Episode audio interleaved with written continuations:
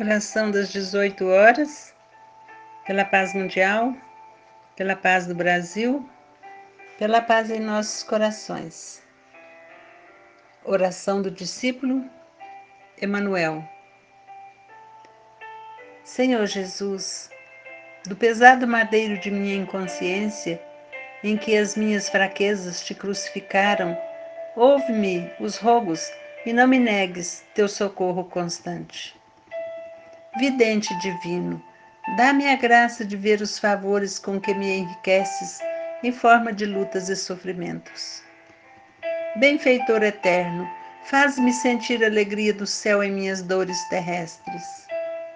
Oleiro paciente, aquece a argila do meu frágil coração para que se transforme em vaso proveitoso ao teu serviço.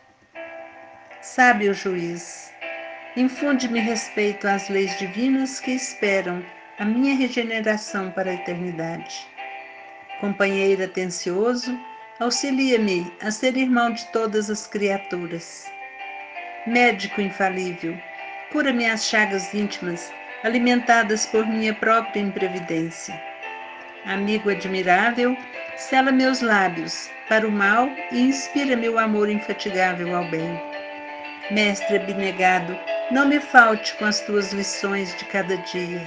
Semeador celeste, protege a terra de minha alma contra os vermes da má vontade e da preguiça, para que eu te encontre incessantemente no trabalho que me concedeste.